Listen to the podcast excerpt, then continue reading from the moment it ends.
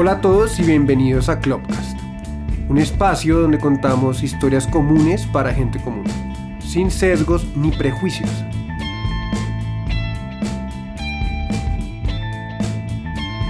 Mi nombre es Michael Klopatowski y seré su host en esos relatos cotidianos. Así que le invito a que se destape una pola o se tome un buen vino y se parche con nosotros.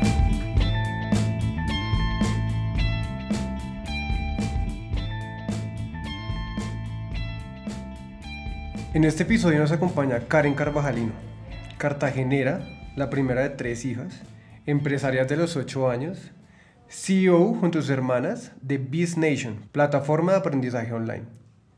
Galardonada como Teen Outstanding Young Person, promotora de que cualquier persona puede emprender y sin dinero, pero con visión. Apoya y patrocina mujeres ejemplares de cualquier medio, columnista y protagonista de la portada de Forbes y recién nombrada presidenta de la ANDI. Gran amiga de este proyecto, así que bienvenida a Clubcast, Karen. Muchas gracias, Mike. Me encanta estar aquí, me encanta, como tú lo dices, gran amiga de este proyecto, así que verlo florecer y verlo contar historias maravillosas. Bueno, antes de todo yo quiero agradecerte por estar acá, por abrir las puertas de tu, de tu oficina, de tu corazón, de tu historia. De todo. Eh, porque creo que este es el espacio donde la gente puede conocer la historia detrás de una gran persona como tú. Muchas gracias y estoy ready, mejor dicho. Listo, ¿no? Buenísimo. Entonces, como dicen por ahí, pues comencemos por el comienzo. eh, ¿cómo, ¿Cómo comenzó esta aventura? Bueno, esto sí es una aventura y tiene una historia loca. Nosotras somos tres, como bien lo has mencionado, y empezamos literal y sin complicar mucho la historia vendiendo chocolates a los 6, 7 y 8 años. Entonces hacíamos los chocolates en la casa y luego salíamos a venderlos puerta a puerta en el barrio, en el edificio, en, los edificios de la cuadra, en las casas. Eh, pero imagínate que yo tenía 8, Daniela 7 y Steffi 6. Pero lo que siempre fue muy diferente y particular es que esto no era vender por vender, esto era vender entendiendo que había una empresa pedagógica detrás. Entonces yo era la gerente general, mi hermana Daniela era la gerente comercial, Steffi era la ejecutiva de ventas y entonces mi papá y mi mamá nos decían, bueno, ven, esa plata que te ganaste, no, esa no es la plata, esos son tus ingresos. Esta plata que te gastaste, esos son tus egresos. Esto es tu saldo y probar el chocolate a ver si te quedó bien, esto es tu control de calidad. Entonces, más que vender por vender y, oye, vendíamos, pero más que eso era el poder de pronto mm, entender que es un negocio, que es emprender, que si yo me gasto 50 mil pesos comprando chocolate y vendí 100 mil o 150 y entonces uno puede transformar el dinero en más dinero y ahí empieza esa historia que termina en, en convertirnos en conferencistas muy chiquitas. Desde los nueve años tenía yo cuando hicimos nuestra primera conferencia en Barranquilla y luego vengan para Bogotá y vengan para Medellín y vengan para Panamá y Chile y para no alargarte el cuento han sido 25 años dando lidia, pero de la buena. Y hemos estado en Dubai y en Estados Unidos y en Europa y en China haciendo eventos de alto impacto y publicamos tres libros en el camino. Y dijimos luego, no, a esto hay que meterle la tecnología por algún lado. Entonces ahí es que empieza a desenvolverse la historia. Fue pucha, yo creo que nos respondió todo en la primera. Ah. Pero sí, o sea, porque yo creo que vamos a, vamos a hacer doble clic en cada una de estas cositas porque me parece interesante que tal vez muchas de las personas que nos están escuchando eh, quieren emprender. Y si lo hiciste tú con tus hermanas desde los 8 y 6 años, pues fue pucha, creo que cualquier persona lo puede hacer. Entonces vamos a, a empezar a ahondar un poquito Dale, más en, en- en todo eso, ¿no? Em, lo que me venías contando de los chocolates, ¿nació como iniciativa de ustedes o fue sus papás? Pues mira que o, una o cómo fue? combinación. O sea, ellos dijeron, bueno, vamos a jugar a ser empresarias. ¿Empre qué? O sea, estos son ocho años, ¿no? Además que en aquel entonces no era como hoy día que la palabra emprendimiento existe. Antes tú no eras emprendedor, tú eras comerciante o tú eras independiente, pero tú no eras emprendedor, ni, ni existía el ecosistema de emprendimiento que existe hoy día, mucho menos. Entonces realmente eh, empezó como un juego, bueno, y entonces no, una persona que vende y gana, bueno, pero entonces ¿qué vendemos? No, algo que nos guste a todas. Ah, bueno, listo, el chocolate. Algo que tal cosa. Entonces fue como una construcción de los dos, pero todas las etapas de descifrar este, esta empresa pedagógica fueron eh, un juego, fue divertido y fue todo en familia, los cinco. Qué bonito. Qué bonito y además también, si hay unos padres que nos estén escuchando, qué bonito que, que le den la oportunidad y empu- empujen a sus hijos a, a- a emprender, a hacer, a hacer empresa, a, a- a entender el ecosistema de... Porque es que, pucha, montar empresa no es fácil. No. Es, la- es- es- es lo- el 10% de lo que uno se imagina, eso es una locura. Pero bueno, entonces sigamos, sigamos un poquito en- entre esa historia. Em, yo quiero de una vez entrar con pregunta fuerte. Dale. Y es, em, ¿cómo es ser mujer, emprendedora, costeña, joven, en un país tan machista como Colombia? Mira, y tú acabas de leer la descripción perfecta de lo que no es un emprendedor exitoso. O sea, de lo que uno no se imagina que es el prototipo de una persona que emprende con éxito. Y honestamente, yo, mis hermanas y yo, yo hablo en nombre de las tres porque creo que esto es un pensamiento compartido, siempre hemos buscado las debilidades aparentes de lo que la sociedad te indica que es una debilidad y convertirlo en la fortaleza más impresionante. O sea, ser mujer, mira, ahorita, ahorita estamos viendo un reporte precisamente de la Junta de la, de la Andy del Futuro y mostraba cómo las empresas lideradas por mujeres y fundadas por mujeres crecen mucho más rápido de las que son lideradas por hombres, ¿cierto? Pero la sociedad no cree que eso sea así. A esa descripción le faltó otra. Nosotras además somos mujeres metidas en tecnología, que tampoco es lo normal. O sea, tampoco uno encuentra, son muchos, muchos hombres. Eh, mira que el tema de ser costeña da mucha risa, pero yo nunca me he sentido discriminada por ser mujer. Me he sentido de cierta manera con actitudes diferentes de la gente ante mí por ser muy joven, porque evidentemente tú llegas a una reunión que hemos vivido eso y te ven a ti tan peladita y dicen, mierda, está next. No, Sí. pero espérese, escúcheme. Y la segunda, por ser costeña. En Medellín tuve una situación una vez. Me dijeron, wow, esta es la mejor propuesta que hemos visto. Pero ¿sabes qué? Ustedes no son paisa. Entonces va a tocar que los contrate fulano para que a través de fulano, entonces tal, así, o sea, entonces... ¿Cómo así? No, esperen, un momentico. Ah, así, yo, yo, tal yo cual. quiero, yo, acá, y la gente que nos ha escuchado, acá hablamos sin sesgo ni prejuicio y no tenemos nada.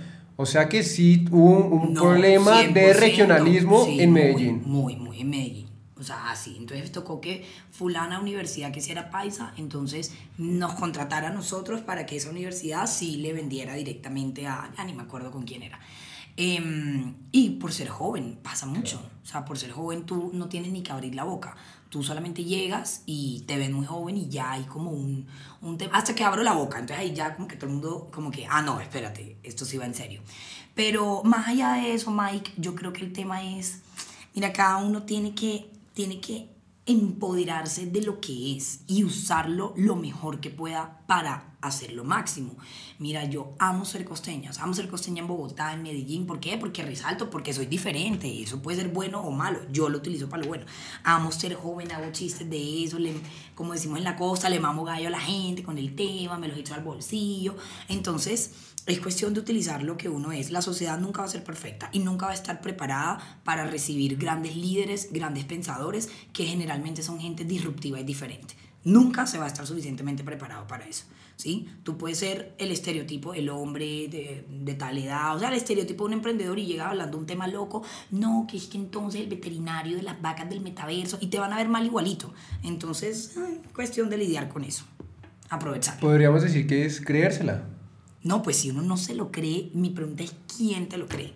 De acuerdo. Y eso se nota, eso es un tema muy cerebral. Yo soy psicóloga y es un tema muy cerebral, o sea, muy uno transmite y es capaz de hablar empoderado de lo que uno cree, ¿sí? Y si tú crees que no eres suficiente, si tú crees que tu producto no es tan bueno, si tú crees que se van a burlar de ti, si tú crees que tal, vas a actuar con base en tus creencias. La gente cree lo que uno refleja. Si uno no se la cree, nadie se la va a creer de entrada. No, nadie. Y eso, eso implica muchas cosas. O sea, el tono de voz, la postura que tú tienes, la, pues, el espacio que ocupas en una reunión. Todo eso se desprende inconscientemente de tus creencias. Que tanto te crees en cuento. Ok. Bueno, no. Es que estoy 100% de acuerdo. Vamos acá toda. Pero bueno, yo quiero, quiero hablar. Vamos a tocar varios temas en, en este podcast. Em, pero quiero que nos cuentes un poquito de ese gran proyecto que tienes con tus hermanas que es The Beast Nation. Nuestro baby. Tu baby, tu- el baby de todas. Cuéntanos porque creo que ojalá que, que, que, gente que nos esté escuchando sepa que es Davis Nation, pero para la que no, explícale lo gigante que es y el proyecto que está en varios países y cómo ha sido montar este bebé. Pues mira, ha sido un tema bien interesante porque nosotras ninguna de las tres tiene un, un background de tecnología. O sea, yo soy psicóloga, Daniela estudió finanzas y la otra ventas, ni por ahí. Entonces fue como entrar a, a un tema de pronto de de entrar a descubrir lo que uno nadie le dice, ¿no? Nosotros la hemos embarrado 700 millones de veces con errores de tecnología por desconocimiento, pero no ha sido impedimento de seguir adelante y utilizar cada error como una manera nueva de crecer. Nosotros vendemos cursos por internet en toda América Latina, tenemos una comunidad hermosa, preciosa de, de estudiantes, ¿verdad? Eh, tenemos ya 200 cursos y un equipo maravilloso que hace que nuestro impacto a través de la educación sea posible. Eh, lo amo, lo adoro y sobre todo me gusta mucho agregarle valor a la vida de nuestros estudiantes. Entonces hacemos iniciativas como el Fest que es la locura más hijo de madre que hemos hecho en la vida. Llenar el Movistar Arena hablando de liderazgo, de emprendimiento. Eh, y es un bebé que nos permite innovar, crear, probar, embarrarla, corregirla y así sucesivamente transformar América Latina con educación, que al fin y al cabo es nuestro objetivo. Buenísimo, yo voy devolviendo un poquito. Para la gente que no entiende qué es de Biz Nation, resúmelo en Una unas palabras. plataforma de educación virtual. Ok. En pocas palabras. ¿Y qué es The Biz Fest? Y The Biz Fest es nuestro festival anual dijimos, bueno, eh, lo veníamos haciendo virtual por el COVID, dos años, y dijimos, no, volvemos en vivo y en directo. Volvemos en vivo y en directo y volvemos al más alto nivel. Entonces volvemos al Movistar Arena, que es literal un venio espectacular en Colombia para hacer eventos. Eh, nos caben 14 mil jóvenes, pero ¿cómo vamos a sentar 14 mil personas ahí para hablar paja en un panel? No, qué artera. Vamos a buscar otros conceptos, otros formatos. Vamos a hacer como si fuera un festival, como, como Stereo Picnic de emprendimiento, como Coachella de emprendimiento, así. Eso es lo que queremos y eso hicimos. Entonces trajimos influencers, artistas, cantantes, deportistas, empresarios, eh, de todo lo que tú te puedas imaginar, tiburones de Shark Tank, de todo. Y, y montamos un festival lleno de, de luces, de baile, de música, pero muy enfocado, mejor dicho, todo enfocado a emprendimiento y a liderazgo. Ok, ¿y cuál fue el, o sea, para montar un evento de más de 14 mil personas en el Movistar Arena, cuéntanos cómo es un reto de esos, porque es que no estamos hablando de una cosita sencilla. No, cero. Y mira, lo más importante que tiene que prepararse es tú como líder para poder liderar ese proceso que es tan complejo. O sea, proveedores, eh, la gente, o sea, ve, reúne 14 mil personas, ¿sí? O sea, además, muchos venían de las zonas más vulnerables de Bogotá y Cundinamarca, entonces, póngale transporte, dele comida, eso era gratis, eso no costaba, además, entonces busque patrocinios, coordine los speakers, o sea, realmente fue un esfuerzo titánico y te digo, valió cada segundo del esfuerzo la pena porque creo que el impacto que creamos en toda esta gente que vino, que en la vida había ido a un estadio, ni había escuchado hablar de emprendimiento, ¿eso qué es? Vimos en un país donde tenemos mucha gente que lo único que escucha en la vida es, yo soy de Cartagena y mucha gente sueña con ser mototaxi, ya ese es el sueño. No hay nada malo con ser mototaxi, pero sí hay algo malo en no contemplar otras oportunidades antes de que tú decidas yo quiero ser mototaxi que no tiene problema. Entonces, el cuento es cómo logramos mostrarle a toda esta gente una visión diferente de lo que realmente es el mundo, de lo que es el emprendimiento, de lo que son los negocios y motivarlos para que sueñen con ser eso. Sí, si yo te pregunto una anécdota que me quisieras contar desde Big Fest, ¿cuál me contarías? No, te tengo, te la tengo. Imagínense que como yo gestiono muchas donaciones y todo, Frisbee me donó mil pollos, mil para darle a los que venían de Cundinamarca, bueno, listo. Pero el Movistar Arena tiene una política y es que no puedes entrar ni un vaso de agua al Movistar Arena. Bueno, listo. Entonces yo les dije, bueno, mira, ya antes del evento, pero van a venir mis pollos, entonces, ¿por qué no me prestas este saloncito que da hacia la salida? O sea, los pollos no van a entrar, ellos van a estar afuera. Y cuando la gente salga del evento, pasa por ahí, lo recoge y se va, lo recoge y se va. Bueno, listo, perfecto y tal. Bien. Entonces empezó el evento, no sé qué tal, y de repente me llega un mensaje de María José que trabaja conmigo. Karen, eh, dicen los del Movistar Arena que le van a echar no sé qué ácido para quemar los pollos porque eso no puede estar ahí. Yo me, me bajé de esa tarima, yo le dije, Stephanie, coge ese micrófono, a mí nadie me va a tocar mis pollos. Y salí como una loca de mente a buscar mis pollos. Eh, porque los iban a quemar, porque no cumplía con yo sé qué estándar de la salud pública. No, no, no, no, no, dame mis pollos. No, eso fue la persecución de los pollos en pleno evento. Pues pucha, hasta detrás de la comida hay muchos chicharrones. Mucho, mucho, mucho. Bueno, y a- a- a- retomando que acabas de hablar de Steffi, ¿cómo es trabajar con tus hermanas? O sea, tres perfiles tan pro, tan creativas, tan emprendedoras. ¿Cómo, cómo se parten los tiempos? ¿Cómo hacen todo? Sí, nosotras somos muy creativas y muy emprendedoras, pero sobre todo muy diferentes. Entonces, Daniela es muy financiera, Estefa es muy creativa, muy vendedora, muy innovadora y yo soy muy operativa, muy a la acción. Entonces, creo que nos complementamos muy bien y que hemos logrado de pronto, ¿cómo decirlo?, Eh, ubicarnos en roles acorde a eso. Y es un gran desafío, es un gran reto, sobre todo porque a pesar de que uno no debe mezclar la vida personal con la profesional, eso a veces es muy difícil. Eh, lo que sí es cierto es que lo hemos venido logrando y todos los días mejoramos, todos los días aprendemos algo nuevo, todos los días tenemos un procedimiento nuevo, todos los días buscamos mejores formas de hacer las cosas de tal manera que podamos ser lo mejor posible y mantener nuestra relación de hermanas lo mejor posible. No me imagino una vida con otras socias, creo que son las socias ideales, cada una trae algo al equipo eh, y tiene algo que aportar y juntas somos dinamita, dynamite. Buenísimo. Y por ejemplo, para esas personas que están emprendiendo con su familia, ¿qué recomendaciones le das? eh, procedimientos lo más posible. No, tenemos reunión. Eh, bueno, son las 10 de la noche, siéntate ahí, vamos a hacer una reunión. No, no, no. Vamos a agendar la reunión que es de 8 a 9, vamos a tomar un acta, eh, tenemos reglas, o sea, en las reuniones no se pueden decir malas palabras, no se puede hablar de la vida familiar, no se puede tal cosa, o sea, hay varias cosas que hemos venido como estableciendo para ir teniendo unos lineamientos. Religiosamente a la semana tenemos dos reuniones, una de Biz Nation, la otra de Hermanas Carvajalino, donde revisamos otros temas, inversiones, la comunidad de hermanas, no sé qué. Eh, y eso, y todos los días hay un encuentro nuevo, tomamos acta, ahora vamos a hacer un, re- un, un retiro de pensamiento solo de como de nuestra marca, Hermanas Carvajalino, de nuestras redes, no sé qué cosa, la comunidad.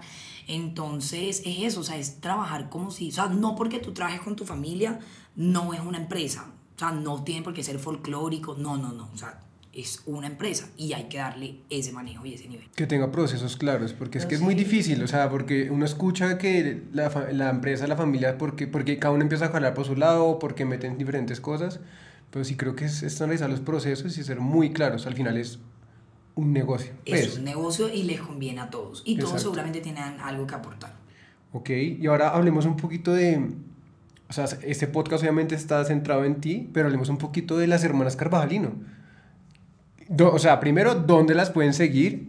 ¿Qué De tipo una. de contenido hacen? Eh, la gente que las quiera, las quiera entrar a ver, ¿qué pueden en- encontrar en ese contenido? Cuéntanos un poco de eso. Bueno, nosotras en cualquier red, eh, arroba hermanas Carvajalino, excepto Twitter, que es arroba las Carvajalino. Eh, y nuestro contenido es todo de emprendimiento, de liderazgo, de educación y tecnología. No hablamos de más nada que no sea eso. Pero procuramos hacerlo de manera muy acorde a las tendencias, a los reels, mejor dicho, a todo. En YouTube tenemos un contenido un poco más educativo, como con más, eh, más contenido de pronto técnico, por decirlo de alguna manera.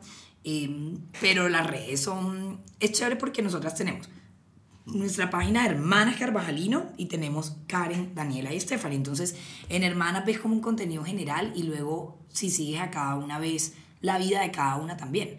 Lo que hace ella, lo que hago yo, lo diferente que somos, lo que nos gusta. Daniela boxea, Stephanie baila, yo monto caballo. O sea, somos tres entes diferentes. Ok, muy cool. Em, bueno, entremos en, en esta pregunta que me gustó un montón. Entonces, Kay, siendo una mujer de 28 años, presidenta de la Andy del futuro, portada de Forbes y miles de cosas más, ¿cuál es una meta por cumplir para ti? Uf, lo que tengo son metas. No, pues sueños de todo, imagínate. Te digo que mm, yo tengo muchos sueños académicos, por ejemplo, yo soy mega nerda, o sea, yo es la vida que más estudia todas las noches, todo. Tengo una maestría por hacer ahí bien chévere que vi en Harvard. Eh, tengo sueños empresariales, metas empresariales de llevar nuestras empresas a un nivel de productividad, ¿cierto? Eh, tengo sueños de crecer nuestro colegio en Cartagena, ¿cierto? Y abrir una nueva sede en Miami, ni siquiera en Colombia. Eh, tengo sueños de publicar nuestro próximo libro que ya está escrito y ya está más bien como más allá de acá. no, pues imagínate, de todo. Hablemos un poquito del colegio. el colegio. El colegio para la gente que, que, que no sabe, entonces, cuéntanos, ¿hace parte de Biz Nation o es totalmente separado? ¿Cómo se correlaciona o, cómo? No, el colegio es una entidad totalmente diferente, ¿sí? Eh, el colegio se llama Cartagena International School, como su nombre lo indica, queda en la ciudad de Cartagena y es un colegio muy particular porque enseñamos emprendimiento desde transición, pero no solamente extracurricular, sino emprendimiento curricular, o sea, emprendimiento literal, eh, seis horas de emprendimiento a la semana, o sea, un montón de emprendimiento a la semana. Em, enseñamos robótica, drones, inteligencia artificial, startups, youtubers, eh, habilidades también como baile, danza, arte, caballos, piscina, o sea, es un colegio que realmente está pensado en educar chicos y chicas para el siglo XXI, entendiendo que el siglo XXI no es como alguna, alguna gente piensa que eso es como en 10 años, no, no, no, eso es ya, eso es ahora. Y la realidad es que los colegios y las universidades muchas veces no enseñan para la realidad del siglo XXI, enseñan para otras cosas, no para eso. Ahí me tocas un punto que yo también he tenido como un, una dualidad y es que siento que por ejemplo la educación acá en Colombia no está bien planteada. O sea, eh, y me parece increíble conocer propuestas eh, que tienen una forma de pensar diferente, porque siento que acá es, eh, tiene que estudiar trigonometría o matemáticos hasta acá porque sí, porque así se dijo y porque así se viene haciendo. Yo creo que debería ser más enfocado hacia, ok, que todos tengan un básico de, de lo que se debe saber, pero cuáles son los skills de esta persona. Eh, sabe, te gusta tocar, te gusta la música, te gusta la fotografía, te gusta no sé qué, encaminémonos hacia ahí te gusta la literatura o te gusta la máquina, las matemáticas, encaminar a las personas por donde realmente están sus fortalezas. Sí, de acuerdo. Y no solo eso, Mike, o sea, la gente en Colombia, hay gente que aprende de manera visual, kinestésica, auditiva, pero la educación en Colombia es solo para la gente visual. La que aprende tomando un examen, memorizando, leyendo. Lástima que esa solo sea el 5% de la población en Colombia. Entonces, cuando tú vas a un salón de clase y preguntas, ay, ¿tú con cuánta gente excelente te graduaste? Tres o cuatro, cinco máximo, que son los cinco no más inteligentes, sino los cinco a los que están enseñándoles y evaluándoles acorde a la manera como ellos entienden y comprenden y aprenden. Pero si la, los exámenes no fueran escritos, sino que fueran producir una obra de teatro, entonces te garantizo que los excelentes fueran otros. Eso sumado a que no hay relevancia en la educación. O sea, hay universidades. Mis practicantes de Business Nation toman una clase que se llama Padres del siglo XIX o sea, es real. No tengo nada contra los padres, o sea, pero solamente dime si una persona comunicadora social debería estar tomando eso o debería estar tomando marketing digital. Pero entonces se gradúan los comunicadores y no tienen idea que es una pauta de Facebook. O sea, yo eso no lo entiendo en mi mente. Entonces, sí hay un tema de metodología por un lado y hay un tema de relevancia por el otro. Dios mío. Quiero, quisiera haber estudiado en ese colegio. yo, yo, yo también voy a ir un poquito por ese lado y es si algún docente, profesor o algo nos esté escuchando, ¿qué le dirías? Porque es que creo que tiene que nacer desde ahí. Mira, lo primero que le diría es gracias. Lo primero, porque el éxito, esto no lo digo yo, está confirmado por todas las investigaciones del mundo, el éxito académico de un estudiante no lo determina el colegio, el currículo, la instalación, no, sino el profesor que tenga o la profesora. Entonces, inicialmente, gracias a toda esa gente que tienen, esos educadores que de una manera u otra educan gente en primaria, preescolar, bachillerato, eso es lo primero que le diría. Y lo segundo que le diría es que en la medida en que podamos innovar en la educación y probar cosas nuevas, vamos a demostrarle a la otra gente que es posible hacerlo. Entonces, ser modelos de pronto o arriesgarse un poco, ser un poco atrevidos en un área que es tan cerrada y tan psicorrígida como la educación, es una labor espectacular que seguramente le abriría camino a muchos otros educadores para inspirarse y, y probar cosas nuevas. De acuerdo, mi mensaje también es eh, no le tenga miedo al cambio. No. No le tenga miedo a, a tener una propuesta diferente, a tener una propuesta disruptiva. Eso se trata el mundo. Día a día estamos cambiando. Y, y si podemos hacerlo desde desde que los niños empiezan a aprender, vamos a tener algo Lo 100% único- diferente. Lo único constante en la vida es el cambio. Más nada es para siempre, son las cosas que van a cambiar. Entonces hay que tener la mentalidad de flexibilidad y adaptación. Siento que cada respuesta que das es un quote. No, pero eso hermoso. lo decía Albert Einstein. Albert Einstein digo, la definición de, eh, de inteligencia no es que tantos conceptos te sabes, que tan rápido sumas, no. Es que tanto puedes adaptarte al cambio. Brutal. Por eso era genio, el man, la tiene clara. y tú también. Eh, bueno, sigamos, sigamos. Eh, cuéntanos un poco de ese libro que ya, que ya sacaron. Nice, stop, lo amo. Pucha, es que tenemos tanto tema de que hablar. Yo creo que tengo que tocar dividirlo en dos capítulos. no es pero... para jóvenes, Ok. es para padres. Ok. Se llama padres y coaches o padres y entrenadores al mismo tiempo. Porque aquí yo creo que la historia, o sea, mis hermanas y yo ni somos extraordinarias, ni somos magníficas, ni nada. Simplemente hemos sido educadas de una manera diferente. Pero si nosotras nos educaron de una manera diferente, al resto de la gente también la puede educar de manera diferente. Lo que tenemos que hacer es entonces llegar a esos educadores. Y los primeros educadores, ¿quiénes son? Los padres. Entonces nosotros en el libro lo que hacemos es hablarles mucho de programación neurolingüística, de cerebro triádico, de que aprendan a conocer realmente las habilidades de sus hijos. Mira, todos los hijos son diferentes. Nosotras somos tres, muy particulares y diferentes. Si nuestros papás hubiesen pretendido educarnos a todas igual, yo no sé lo que hubiera sido de nosotras. O sea, por ejemplo, no, las tres tienen que ser excelentes en el colegio. ¿Pero por qué? Stefan no era excelente en el colegio. Yo sí, porque soy nerda, y Daniela también, porque es perfeccionista en lo que hace. Pero no significa que Stefan sea bruta, boba, tonta, menos. No, al contrario. A ella le, eh, le, le fortalecían las habilidades de ella, ¿sí? Entonces, uno en casa puede desarrollar lo que uno quiera. Mira, cuando los niños, eh, uno del papá es artista, tu hijo es artista, te ve en la casa, es lo que sabe hacer. Si tú a un niño pequeño le dices, no, tú usted es deportista y lo llevas a fútbol, esto, lo otro, ¿qué se va a volver? Deportista. Lo mismo, si tú lo quieres volver emprendedor, entonces venga, háblele de emprendimiento, vamos a ver una empresa, vamos a, eh, hagamos una empresa pedagógica en la casa, hagamos juegos de inteligencia financiera, veamos películas de emprendimiento, escuchemos podcasts que hablen del tema, o sea, uno puede ir fomentando ese espíritu emprendedor en casa con metodologías chéveres, que es lo que de pronto nosotros enseñamos. PNL, cerebro triádico, aprendizaje experiencial, este tema tiene que ser divertido, chévere, si no, no va a casar con nadie. O sea que, en pocas palabras, tus primeros profesores fueron tus padres. O sea, hicieron, Claro. son la mayor influencia de ustedes tres. de nosotras tres y en la educación de los hijos, eh, como psicóloga un poco ahí lo digo, o sea, la mejor manera de enseñar es con el ejemplo, o sea, esa es la realidad. Pero entonces, ¿qué ejemplo ven nuestros, los, los niños hoy día? O sea, hoy yo veo niños que hablan en el colegio, los veo, como las traducciones de Cartoon Network. O sea, la niña no dice quiere un sándwich, no, ella quiere un emparedado. Porque eso es lo que escucha en Cartoon Network. Ves las, los niños que ven TikTok todo el día, ves los niños que los crían las abuelitas. Tengo una niña que habla mexicano, de las novelas que dan a las 5 de la tarde en Caracol. Entonces, o sea, en la mente inconsciente de una persona la forma todo lo que tiene a su alrededor Y más en esos primeros años de vida. sobre todo en esos primeros años de vida. Entonces el cuento es que los papás no siempre pueden estar ahí todo el día a todas las horas. Los míos tampoco estuvieron todo el día a todas las horas, ni me ayudaron a hacer ni media tarea cuando era chiquita, ni iba al colegio a buscar las notas, nada, pero sí tenían un ejemplo de emprendimiento ahí, uff, top. ¿Qué le dirías a esos papás que nos están escuchando? Yo le diría, vea, la educación, o sea, uno puede aprender cómo enseñar, o sea, aprender cómo enseñar. Entonces, siempre es muy bueno poder aprender de ese tipo de cosas, de cómo funciona el inconsciente, porque uno lo adapta a su realidad, o sea, uno ya con la educación o con el conocimiento lo adapta a su vida, a su trabajo, a su realidad, cuántos hijos tiene.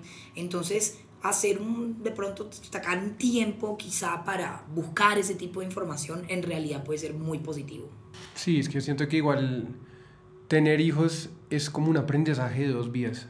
No Uno aprende. No los tengo. No, pero. sé. No, yo tampoco, pero siento que. Y, y, eh, con gente que ha hablado y con invitados que vamos a tener en este podcast, realmente, claramente los hijos aprenden de los papás, pero los papás también aprenden mucho de los hijos. Y eso tienen que interiorizarlo de una vez. Y ojalá sea más así. O sea, ojalá sea más así, ¿sí? Entonces, eh, no sabría decirte porque no soy mamá. Tengo unas perritas, eso sí tengo. pero más allá de eso, yo creo que ser papá es como lo más difícil que un ser humano puede hacer. Entonces, no sé, los papás que nos cuenten, Mike, a ti y a mí. ok, vendrán, vendrán episodios de papás. Exactamente, ahí. de crianzas. bueno, ok, pasemos a otro punto que me parece que es el sueño de muchos y tú lo has logrado a los 28 años. Cuéntanos un poco cómo llegaste a escribir en Forbes y a ser portada de una revista de Forbes.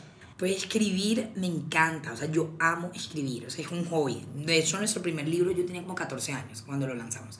Y en adelante siempre, o sea, yo escribo, escribo de todos. Hasta mis captions de Instagram son todo, una, todo un escrito, que a veces yo digo como, pucha, está muy largo, lo voy a cortar, pero me encanta. Entonces, apenas yo vi que Forbes iba a venir a Colombia, yo dije, ay, tan chévere que sería escribir mis pensamientos ahí, porque yo escribo de todo además. Eh, relacionado a emprendimiento, ¿no? A mi tema y no sé, no sé cómo terminé conectando de una manera u otra con uno de los editores. Y me dijo, Karen, tú deberías escribir aquí. yo, sí, tú crees, yo también creo, por supuesto, de una. Y luego ahí llevo como dos años y pico, ya casi tres, escribiendo mis columnas y mis cuestiones. Em, y la portada, no, pues eso. No, pero espérate. ¿Qué es un cuento? ¿Qué es trabajar en Forbes? O sea, no, pero yo soy columnista. Bueno, yo no trabajo ahí diariamente. Pero, pucha, o sea, estás escribiendo en Forbes. Yo creo que muchas personas que nos están escuchando quieren saber un poquito de cómo es ese proceso. O sea, cuéntanos, desglosemos un poquito más eso. Pero mira que sí, o sea, sí es una buena pregunta. O sea, es un, es un, es un proceso. Porque cuando tú tienes columnas de opinión, entonces, ¿de qué vas a opinar? O sea, ¿qué, o sea, ¿qué es lo suficientemente relevante para que yo opine en Forbes de esto? ¿Sí? Em, entonces yo tengo inclusive una, una nota en mi celular que se llama temas para hablar. Y yo, cosa que voy viendo chévere, lo pongo ahí. Y luego filtro, luego elijo, sí, esto de pronto para Forbes, esto de pronto lo saco en redes, sí, entonces voy variando ahí. Em, pero, pero es interesante también cómo uno lo escribe, ¿no? Columnas cortas, que no sean largas, entonces eso es todo un proceso, porque como yo hablo tanto, ya lo has visto, imagínate, así de mismo escribo y luego me toca como, no, vamos a peluquear este artículo.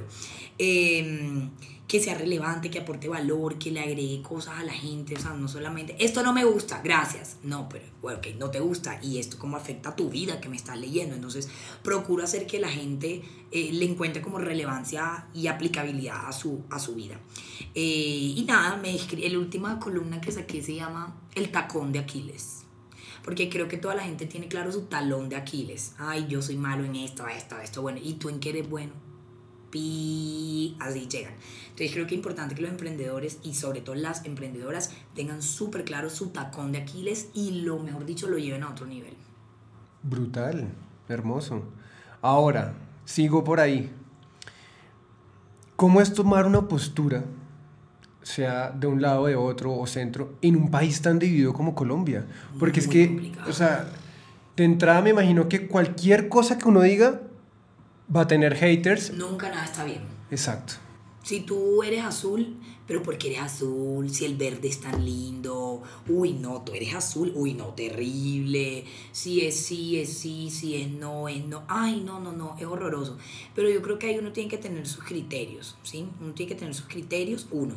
Dos, expresar todo siempre con, con respeto, porque es que tú no tienes que estar de acuerdo con lo que la gente quiera, pero si no estar de acuerdo no implica ser irrespetuoso ni que la gente te tenga que irrespetar.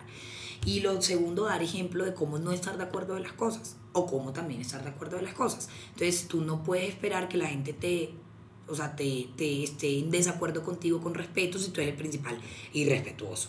Entonces yo creería que eso, pero y hay que estar preparado mentalmente. O sea, te digo, soy emprendedor, mierda, eres emprendedor, pero entonces tú, ¿cómo se te ocurre? Y entonces, no, ya no soy emprendedor. Uy, no, tanta cosa que hay que en Colombia pudiese estar generando empleo. O sea, nunca nada está lo suficientemente bien y es la realidad. Punto. Sí, yo también, ahí traigo a colación la frase de un gran amigo que me dice, no también es una respuesta. Y uno puede tener posiciones y mientras puede defender, como tú dices, con respeto y con todo, esa es la mejor forma. De acuerdo, 100%. Listo. Ahora sí pasemos a la portada. Ahora, ¿cómo terminaste la portada? Cuéntanos, es que vamos a toda, pero yo quiero que le expliques a la gente por qué estuviste en la portada, cómo fue, desde el shooting de la portada, cómo se siente. Cuéntanos un poquito. Pues mira que Forbes hace anualmente una convocatoria, varias. Hacen las 50 mujeres poderosas de Colombia, hacen las 30 promesas de negocio, hacen, y ellos buscan eh, las 30 empresas, buscan a las mujeres. Entonces, cuando a mí me llegó ese correo, que hola, para que sea la portada, ¡ah! ¿Qué? Y, y como así, sí, te esperamos en el shooting en Bogotá, en Salvio, a tal hora, tal día. yo, ¿qué? O sea, ¿qué se pone uno para salir una portada de Forbes? O sea, empecemos por ahí, o sea, no entiendo nada. Entonces, yo me acababa de mudar a Bogotá, eso fue como en febrero, yo me mudé aquí en, en enero, o sea, no tenía ropa ni de frío, nada. Yo, llamé a mi amiga, le digo, ay, bebé, necesito que me salves, préstame ropa. O sea, no tengo nada que ponerme, no tengo tiempo de comprar nada, eso es mañana. Y mi amiga me dijo, bueno, Karen, ven a mi casa y te mides. Y yo, bueno, no tengo tiempo de medirme. Coge una bolsa y empácame lo que tú crees que me sirva para esto y mándamelo a mi casa. Y ahí, ahí salió todo. Llegamos a ese hotel donde estaban además las otras, las otras 30 empresas, porque ese día tomaron como fotos de todo el mundo, entonces fue súper bonito ver ¿sabes? Como el eh, ver todo ese ecosistema ahí reunido. ¿Y empresas como de qué habían? De todo, o sea, había un tema de, de esports, había Taxia con Gaby, que es una dura, que es como un Uber pero de taxis y hace un montón de, otras de otras cosas. Eh, Merce Campuzano estaba ahí, no es que había de todo, había un tema tri de inversiones, estaba Muncher, el tema como de los dark kitchens, eh, había de todo, o sea, lo que tú te podrías imaginar, ahí había alguien de ese sector. Brutal, y entonces fueron al shooting y, y como, No, qué risa ese shooting, eran como con las luces de neón, eso no... Mira, yo terminé siendo la de las luces de neón. O sea, yo le terminé haciendo las luces de neón en el fondo a todos los otros 29 y, y la foto y el equipo de Forbes es espectacular, que aprovecho para saludarlos con mucho cariño porque son una gente top, literal. Eh, muy creativa, muy creativa. Diana Rey fue la que hizo esa portada que le quedó espectacular. Brutal. Si la gente de Forbes nos está escuchando, bravo. Y, los amamos y ojalá sigan haciendo cosas así. Totalmente. Muy, muy cool. Bueno, vamos a seguir con, algo que, que tal vez no es un tema de lo que has hablado mucho, eh, de lo que muchos callan, eh, pero me parece bonito que, que tú nos demos el tiempo eh, y nos cuentes y que a la gente que no conoce le desgloses un poquito ¿Qué es la inteligencia emocional? Ay, amo este tema. Creo que es mi tema favorito, literal. Mira, yo creo que, mm, a ver, la inteligencia emocional no es solamente no pegarle un puño a alguien cuando tienes rabia, que es lo que la gente quisiera. La inteligencia emocional es la autorregulación que te permite a ti, cuando estás desmotivado, seguir avanzando. Que te permite a ti controlar tu ira o tu felicidad ¿cierto? Que te permite a ti levantarte cada mañana con un propósito claro y que tus emociones no te controlen a ti. Y yo creo que la inteligencia emocional es tan importante, Mike, porque es que uno somos seres que actuamos con base en nuestras emociones, o sea, esos somos los seres humanos y los animales también. Pero se supone que los seres humanos deberíamos poder controlar nuestras emociones y los animales no. Entonces, he ahí la, la, necesidad de entrenar esa inteligencia emocional como uno, en, como uno practicaba matemáticas cuando uno era chiquito y entonces aprendió a multiplicar rápido, o como el que tiene la inteligencia artística, o lo que sea, ¿sí? Igualito, son un tema de entrenamiento que es lo que te permite poder a ti estudiar, hacerlo bien, terminar, emprender, hacerlo bien, terminar, mantener una relación, vender un producto, hacer un proyecto, o sea, todo para mí está fundamentado en la inteligencia emocional, sin duda alguna. ¿Cómo son o cómo una persona puede identificar esos red flags de inteligencia emocional? Red flag, red flag. no, pues em, yo creo que eso no es un tema de identificarlo en el otro, ¿no? Un tema de identificarlo no, como en uno, mismo, claro. Total. Mira, yo pienso varias cosas, o sea, ¿qué tanto puedes tú disociarte? O sea, me acaba de pasar algo horrible, pero tengo ya mismo tal cosa, o sea, qué tanto tienes la capacidad de cambiar de estado emocional, eso es un, signo bueno de control y si no lo hace, entonces un red flag. Eh, ¿Qué tanto tienes la capacidad de motivarte? O sea, de verdad, eso, otro red flag. Eh, ¿Qué tanto tienes la capacidad de controlar el estrés? O sea, esta mañana hablaba con una persona que me dijo que estaba muy estresado y tenía gastritis porque no le gustaban las ventas. Y yo dije, y quiere ir a trabajar a otro área, a proyectos. Y yo dije, bueno, pero entonces, o sea, igual vas a estar estresado, igual vas a tener gastritis, pero ahora no te lo van a ocasionar las ventas, sino los proyectos. O sea, el, el problema no son las ventas o los proyectos. El problema es la forma como estás manejando la, tu ambiente, ¿cierto? Y eso es lo que te produce estrés y gastritis. Y mil cosas más porque el estrés mata, o sea, el estrés, de, o sea, el estrés te baja el sistema inmunológico, te engorda, no te permite dormir bien, te baja las defensas, ¿verdad? Mil tiene mil respuestas fisiológicas también, pero no es porque, no es por tu trabajo, ni es porque Mike me da estrés o porque el perro me da estrés, no, es por la manera como lo manejas, porque hay gente que trabaja, que lidia con Mike y que tiene perro y no tiene estrés, o sea, sí tiene controlado. Digamos que, o sea, yo, yo quiero ahondar en ese tema porque así como el estrés y como todo son cosas que no se hablan. Y me parece que es fundamental dar un espacio que la gente también se haga una autocrítica y como un autoexamen de, oiga, ¿será que yo tengo algún problema de inteligencia emocional? Si, por ejemplo, eh, yo me, me, autoanalizo y tengo un problema de eh, eh, inteligencia emocional. Aprenda sobre el tema. ¿Cómo puedo, cómo puedo, o qué le recomiendo a esas personas que digan, yo identifico un, un problema, ¿Cómo lo puedo solucionar? Vaya a www.thebusinessnation.com y coja un curso de inteligencia emocional. Es que, es que todo, o sea, uno toma cursos de liderazgo, uno toma cursos de eh, gerencia, alta gerencia, uno toma cursos de lo que sea, de Photoshop. O sea, también hay educación de inteligencia emocional, de emociones, de respiración, de meditación, o sea, de mil cosas que realmente sí te pueden ayudar a que tú aprendas a manejar tus estados emocionales y todas las situaciones que la vida te ponga con base en eso. Yo estoy haciendo un curso ahorita de, de inteligencia emocional para niños, cómo enseñar inteligencia emocional a niños en Yale.